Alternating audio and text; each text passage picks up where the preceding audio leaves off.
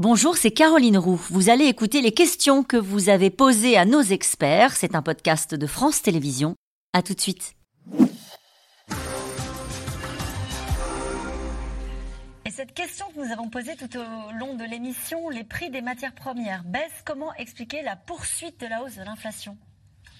Qui répond à cette question? Alors c'est vrai que si on se base sur l'indice FAO, hein, prendre un indice. Euh, c'est quoi l'indice FAO C'est l'indice international des prix alimentaires euh, établi par euh, l'ONU. Donc il est en baisse de 20%. Et il, il, agrège tous les indicateurs des cours mondiaux de toutes les matières premières, etc. Donc on peut s'attendre sur certains produits, en tout cas sur les huiles végétales, notamment sur euh, les céréales, sur... Euh, il est évident que ça va baisser. le, cours des matières premières va baisser. Oui. Après. Donc les prix à la consommation? Oui, alors il faut du temps effectivement, et il y a des trucs, enfin c'est un peu, c'est complexe parce que euh, la plupart des, fournisseurs français s'approvisionnent auprès de, producteurs agricoles français. On est quand même un pays agricole, et donc les cours en France sont pas tout à fait les mêmes que les cours mondiaux. Et, donc tout ça euh, qu'est-ce que je réponds à la personne qui nous pose cette question? Est-ce que oui, à un moment donné, les prix à la consommation vont s'aligner sur la baisse des cours? Oui. Ce qu'il faut dire aussi, c'est que c'est très imprévisible. En fait, on parlait tout à l'heure euh, des conditions climatiques, du réchauffement climatique. Euh, sur le sucre, il y a eu des problèmes de récolte énormes dans les pays producteurs.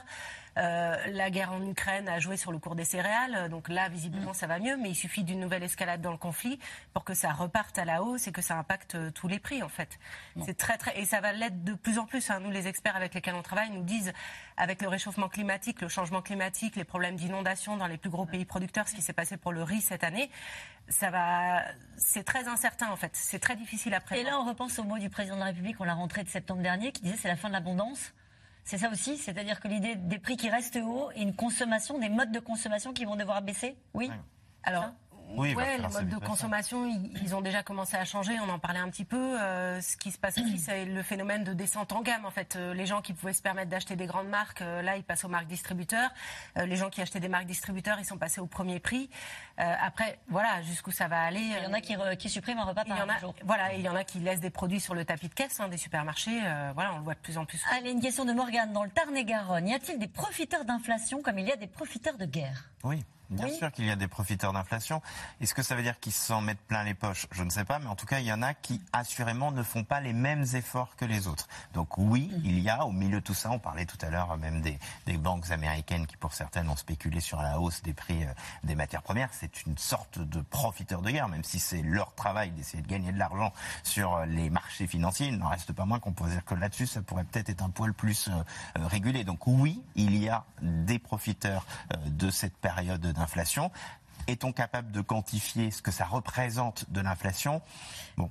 Est-ce que c'est la concurrence qui gagne à la fin, Emmanuel Duteil C'est-à-dire si certains profitent pour augmenter, par exemple, le prix des fraises, des asperges, que sais-je, de produits frais, par exemple, euh, à un moment donné, le, marché se régule parce qu'il y a de la concurrence il bien sûr, déjà, il faut voir ce qu'on disait tout à l'heure. Il n'y a que si cette euh, grosse enseigne en France. Donc on est un marché au niveau de la distribution extrêmement concurrentiel. On fait partie des marchés, alors certes on paye toujours trop cher aujourd'hui, mais qui font partie mm. des mieux disants en termes de prix pour euh, faire ses courses. En Allemagne, vous avez moins de batailles sur, euh, sur les prix. Et donc aujourd'hui, d'une certaine manière, oui, la concurrence est ce que disait très bien euh, tout à l'heure sur le panier anti-inflation. C'est-à-dire que les distributeurs, ils font ça parce qu'ils veulent garder leurs, clients. Donc c'est à celui qui va faire la meilleure offre promotionnelle pour essayer de les faire venir dans Regardez cette question de Daniel dans le Morbihan. Le consommateur est maître du jeu. Euh, s'ils n'achètent plus certains produits, les producteurs ne devront-ils pas baisser les prix Ça a commencé, hein. pardon, ça a commencé d'ailleurs. Hein. Sur certains produits, vous avez des produits euh, effectivement qui sont délaissés, qui sont délaissés, et du coup, euh, ça oblige les, toute la chaîne alimentaire d'ailleurs, hein, industrielle, distributeur, à, changer aussi les propositions qu'ils font. On, certains s'inquiètent d'une forme de décroissance aussi parce que vous avez aussi ce courant qui est en train, alors elle est subie, mais aussi il y a euh, tout un vent qui dit bah non, je vais pas payer. C'est le, le quelque part, est-ce qu'on est prêt à payer autant pour ce produit? Jusqu'à présent, ça apparaissait un petit peu moins. Aujourd'hui, vous le voyez, c'est le consentement au prix de dire bah non, j'ai quand même pas payé aussi cher. parce que on se souvient des prix d'avant. Voilà, et du coup, ça change réellement les habitudes aujourd'hui et ça peut bouleverser la filière. C'est d'ailleurs pour ça qu'il est probable qu'il y aura des renégociations parce que les grandes marques ne pourront pas euh, être concurrentielles à ces tarifs-là, même si elles sont très appréciées des consommateurs. Il faudra à un moment donné qu'elles régulent leur prix par rapport aux marques de distributeurs. On reste en France un pays où on aime beaucoup les, marques par rapport à d'autres pays, mais il est, fort à parier que euh, ben, les gens vont continuer et de plus en plus acheter des marques de distributeurs. Lidl, Aldi, ce sont des marques de distributeurs, puisque c'est leur propre marque. Et, c'est une tendance qui va être croissante. Et donc les grandes marques devront même se remettre en question, se remettre en question et, renégocier. Parce que quand vous êtes euh, hors des clous, les gens n'achètent pas, même si euh, c'est très bon le Nutella. Mais euh, par exemple, hein, même si c'est pas le produit qu'elle hein. Allez, le gouvernement petit, c'est bon. Enfin, ça dépend pourquoi d'ailleurs. Hein. allez, c'est ça. Allez, une question d'Éric. Certains supermarchés allemands ont refusé de mettre en rayon les produits qui ont augmenté exagérément. Pourquoi ne pas faire pareil? Parce qu'une fois de plus, on n'a pas le même fonctionnement. Vous avez beaucoup moins d'hypermarchés euh, en Allemagne. C'est-à-dire que, regardez, les supermarchés allemands en France, c'est Aldi et Lidl. Donc, eux-mêmes, ils marchent à l'inverse. C'est eux qui imposent les produits qu'ils ont décidé de mettre en vente dans, dans le marché. C'est, Lidl, c'est, comme c'était là aussi très bien expliqué tout à l'heure, c'est une dizaine, une quinzaine de nouveautés, jusqu'à 100 les meilleures semaines, euh, chaque, qui arrivent, mais ils décident ce qu'ils veulent. En France, ça marche pas de la même manière. Et puis, on est un marché drivé aux marques.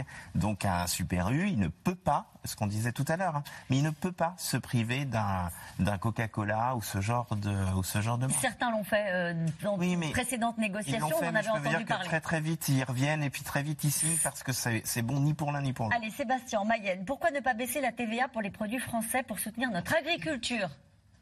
Et pourquoi pas?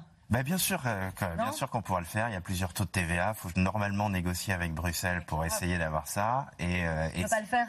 Ça, pour le coup, vous entendez pas tellement le gouvernement le dire parce que c'est aussi euh, une forte rentrée de recettes dans les caisses.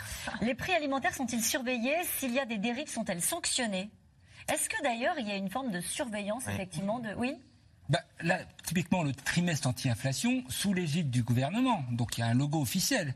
Et je peux vous dire que les inspections de la répression des fraudes, quand on allègue de prix coûtant, ils vérifient que le prix est bien coûtant. Quand on allègue de prix bloqué, on vérifie euh, que les prix sont bien bloqués. Donc, euh, et puis, le meilleur euh, arbitre, c'est quand même le consommateur. S'il voit que c'est trop cher, ben, il n'achète pas ou il va Le gouvernement a relancé une deuxième étude pour vérifier les marges et des distributeurs et de l'agroalimentaire. La première étude avait conclu qu'a priori, il n'y avait pas vraiment de profiteurs de guerre. Mais là, tout le monde s'est bien rendu compte que les marges des industriels de l'agroalimentaire ont moins baissé, voire pour certaines ont augmenté. Donc euh, je pense qu'il faut s'en servir là-dedans. Cette question, a-t-on déjà vu le prix d'un produit alimentaire redescendre Les pâtes les pâtes Alors, on euh, on va pas manger des pâtes à tous les repas, mais, les pâtes ont vraiment dégringolé depuis le début de l'année parce que les récoltes étaient meilleures. Euh, allez, en cette période d'agitation sociale, cette forte inflation n'est-elle pas dangereuse pour le gouvernement oh, bah si, c'est bien pour ça que, oui, oui, après les retraites, euh, le gouvernement craint euh, des tensions très fortes de colère et de suite à, quand vous disiez tout à l'heure que vous aviez des foyers qui ne mangent plus, c'est quand même très préoccupant. Merci à vous tous. Nous, on se retrouve demain en direct dès 17h30. Belle soirée. Merci d'avoir écouté C'est dans l'air. Comme vous le savez, vous pouvez désormais écouter l'intégrale, mais aussi l'invité ou vos questions à nos experts. Tous ces podcasts sont disponibles gratuitement sur toutes les plateformes de streaming audio. Et pour le replay vidéo, c'est sur France.tv, bien évidemment. À bientôt.